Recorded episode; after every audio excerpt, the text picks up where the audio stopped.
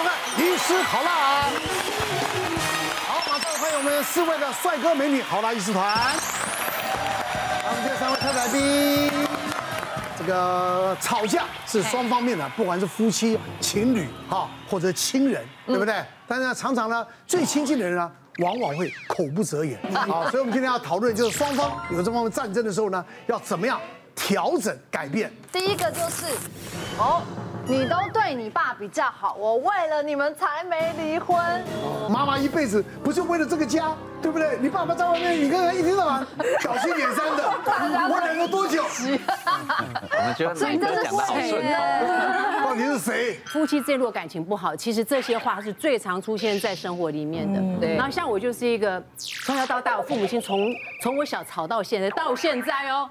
一个八十几岁，一个七十几岁哦，讲的话还是没有变哦，还在吵。你看他们多坚持这段婚姻，就是，就是因为两个会吵才在一起，真爱真爱。对，但是有时候就有点尴尬，就是说，像我们这种小孩子，就是我我们要嫁给老外，一个好处就是我我们没有那个婆家的问题，所以对我们来讲，就是我。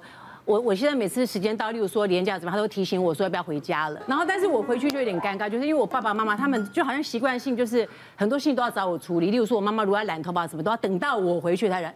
我把他带去染头发，对，感觉好像我的车没有我坐我的车，他不去染头发，嗯，就是然后我爸爸一定要等我回去，然后带他呃陪他去给他送礼啦，或者是过年过节要送礼，所以我每次回乡下，其实我的时间都非常非常的紧凑，嗯，那有一段时间就是刚好家里发生一一些事情，然后我妈妈跟我有些情绪上的对抗，乃哥你刚才讲的没有错，就是越亲近人讲话是越。杀伤力越强，你知道吗？我妈是那一种会直接跟我说，我要跟你挂挂电话的那一种哦。我妈的情绪跟我一样非常火爆的，是对。然后因为那一年我又要去美国，你妈妈应该也嫁老外的，基本上老是在外，也是老外。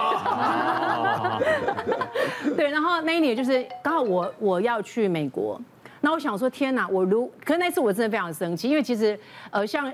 我身心科医生，我就常去看呐。对，因为我每次只要跟我的父母亲有很大的情绪上的问题，因为其实小孩子有时候受到很大的伤害，我都会习惯去找智商师。可是我那一年是很生气，我就觉得说，每次你都这么的无理取闹，每次都是我先处理我自己，然后我来低头。就那次我就不想这个样子了。可是我想说，可是也不行啊。我如果去一趟美国回来，中间隔三个月。会发生什么样的演变也不知道，有一件事情卡在心里面三个月，嗯嗯嗯嗯，那有多不舒服，而且是那种情绪很高的事情，所以我现在想，我想想不行，我还是得要回家去跟我妈妈处理这个事。就我要回去的同时，我爸爸就知道我要回去，他就非常的开心，他就开始安排他的饭局，然后就特别跟我讲，我说哦，那几点几点啊？你跟跟马修一定要到哦，什么什么的。我回到乡下才四四点，我就赶快溜到我妈身边去，窝在那边要听她讲话，她就一边一把鼻涕在眼里哭啊，我爸爸怎么样怎么样，他为了我们就是呃为什么那不孝啊，什么你都对你爸爸比较好啊，哎，我如果没有因为你嘛，我现在也不会跟你还在这个地方，我们早跟他离婚的，啊，你就是必须在那边听听听，然后就跟在那边一边跟我爸爸一只手。机一直赖着，哔哔哔，他那边开始看，然后 对，妈妈，他不能跟你讲说要跟爸爸吃饭，对，不敢讲，对。然后等到他也比较好的，那卫生纸用掉一包了，那我就哦，好好，啊阿妈，你你别休困起来吧，嗯，我你要吃饭了嘛，要不要先休息一下？你讲呵呵，啊你别去多讲，呃不啦，我的我我要去。嘿，我的那个我们的教练有些事情我去看看这样，然后我爸我妈一进房，我就赶快夹着我，现在跑跑跑跑到，因为他们两个没有分开住，然后跑到我爸妈那边去，然后我就跟我爸他们去吃饭啊，怎么样？吃完电话又只来我妈妈电话，哇，我妈妈是电话来，然后就到我还没等来，我哦我被等起来，差不多啊，处理啊差不多啊，吃完饭八点半。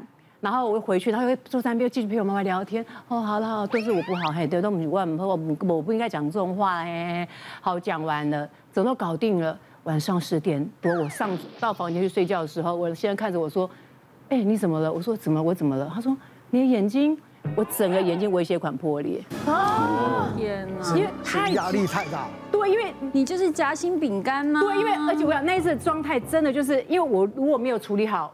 我觉得应该大家那三个月都不好过，而且我相信我在美国也不好过，所以可能身体的负担跟情绪上负担太大了。嗯，对，所以我整个右眼微血管就大破裂。哇，真的很可怜。其实我们情绪勒索呢有四种大类型，对，像刚刚丁丁姐说的，那就是比较是悲情者类型。那我们先看一下，就是施暴型。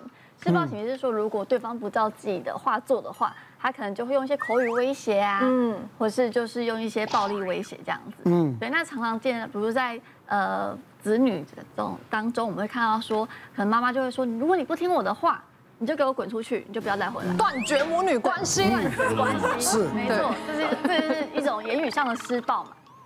对。那另外一种就是自虐型的，自虐型就是说会用说，如果对方不顺自己意，就会伤害自己。你如果不听我的话，我就死给你看。对，悲情，悲悲情还是会利用对方的，比如说像他觉得有一些罪恶感，然后让他就是达到他的目的。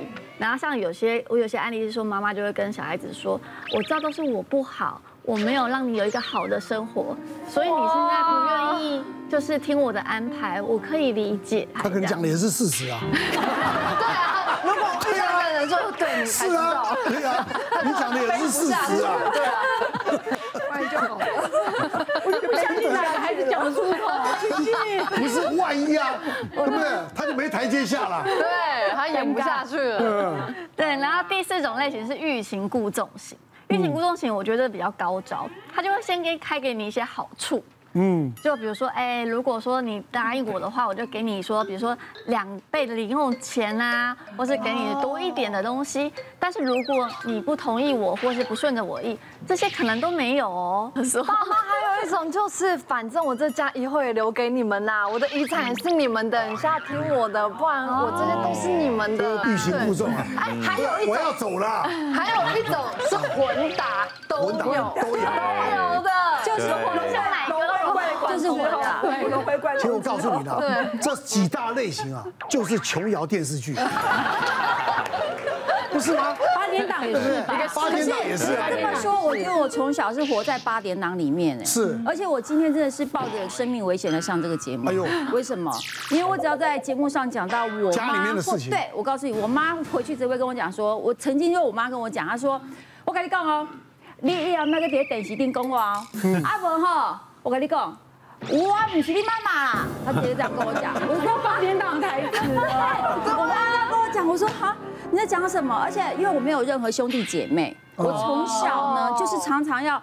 夹在中间，对，就要听我妈妈讲我爸爸怎么样。然后我爸呢，就是会闷着，就是因为有时候觉得我爸很可怜，有时候觉得我爸很可恶，因为都是从我妈这边讲听到的。然后听到就看到我爸，就是我爸有时候也是闷着闷不吭声不讲话的那一种。然后我妈就会觉得说我爸呢，就是呃不顾这个家，他很辛苦，他好以前多少人追他，他也不知道为什么要选这个人嫁给这个人嘛。啊，这个人哈，结果呢还在外面那么花天酒地，然后也不顾家。我现在想。啊，我爸也没有让你不好过啊，你名牌也都在买啊，啊，我也都是这样子，从小念书念到大，我还出国念书，我觉得我爸也没有不好，就是花了一点。然后我妈就觉得说我就是为我爸讲话，是我，我觉得我妈就觉得我站在我爸那一边，而且甚至到我爸后面生病，到他走之后，我妈妈突然有一天跟我讲说，哎，我早上忙着你爸爸呢，我说怎么了？他说我忙着你爸爸哈。跟刚一口杂报这会，天哪，能不能走？我就觉得说，怎么了？你怎么还活在那个框框里面？所以就有觉得有时候觉得我妈妈挺可怜的，然后有时候又觉得就是所谓的那样悲情牌这样子。可是又觉得说有时候你好无理取闹。他有时候也是会跟我讲说，你若无等来哈，我唔知道要去买外敷脸的啦。啊，你若无等，我唔知道要不要你厝拢无卫生纸啊，你无带我去买，我无法度去买啦。哎，我这手疼偌久啊，疼要一年啊，拢看袂好。你啊，你无等我嘛无法度去看医生啦。哇，我妈就是会这样跟我说。依赖你太亲了，真的。而且爸爸又不在了嘛，是不是？对，其实就是压力会很大。哇。但我们当律师的遇到的案件那种勒索，那就严重。哦，我我遇到太多钱。我要讲三天三夜，真的剧情太冗长了。好，那我先讲一个比较简短的。有一个太太来找我们，她被老公告离婚，还被告伪造文书，哦，然后还被告侵占，哦，她就告诉我说，其实跟她老公真的没有关系，可是都被她老公告哦。那她到底发生什么事？她说她的家庭是这个样，爸爸妈妈其实经济也不太好，自己有一个弟弟。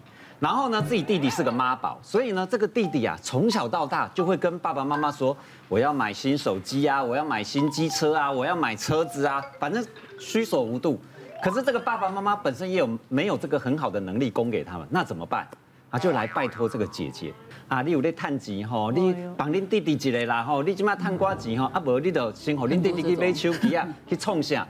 这个姐姐自己生活也非常节俭，然后也结婚了，可是结婚以后。这个弟弟还是越就是越长大要的越多嘛，一开始要机车，再来要汽车，接下来说他要做生意，要拿个两百万开一家饮料店。那这个姐姐怎么办？姐姐说我没有这么多积蓄，而且我原本存的钱是为了跟老公要一起买房子的。然后这个弟弟就说：马进，我去地下钱庄借，来借了以后来跟妈妈哭，不是找姐姐哭哦，来跟妈妈哭，跟妈妈哭什么？啊，妈妈，你可不可以借我钱？如果妈妈你不借我钱，我会不会断手断脚？那妈妈怎么办？天哪！妈妈她能想到的事情只有一件，找姐姐。那妈妈就说：啊，弟弟啊，请叫我们等他等去。我妈宝贝哇，弟弟怎么样不关他的事，可是妈妈怎么样关他的事，他很痛苦。所以到最后，我们遇看到的状况是，这个太太。把自己跟她老公一起买的房子，偷偷的跑去拿老公的印章、印鉴证明，去地下钱庄借另外一笔钱，拿去帮自己的弟弟还。好，这已经很天了，我们已经觉得很夸张了。没有啊，地下钱庄要他还钱还不出来怎么办？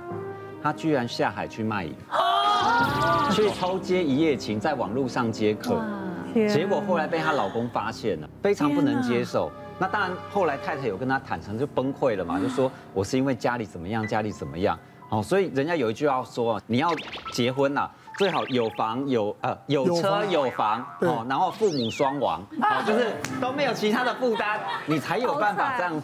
下一个安全的婚姻，所以到最后这个老公也不能接受，说你把我们房子弄成这样，然后你自己还去做这种事情，就算你很爱你的家人，也不能够做到这个地步。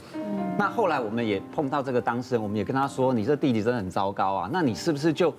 不要再帮弟弟处理了，就是就让他债务就让他自己去处理吧。嗯，对。哎，这个姐姐，我真的我觉得建议她来看身心科。哎，她真的脑袋转不过去，她说，可是我不帮弟弟，我妈妈会死哎。这连环的情绪，所以她不得不，对她还是不得不继续做一模一样的事情哎。我们想阻止她都没有办法哎。然后我们就真的觉得很无奈，说一个这样子的家庭。就就这样子一路一直拖下去，一个弟弟搞死全家人，真的毁掉。是是是。他的妈妈知道他女儿因为这样下海吗？后来知道，可是妈妈无能为力啊。嗯。妈妈也是，就是只关心他的儿子不要被断手断脚啊。上辈子欠的，真的这一辈子要还的，就是这样。可是我别忘了订阅我们 YouTube 频道，并按下小铃铛，收看我们最新的影片。想要看更多精彩内容，快点选旁边的影片哦。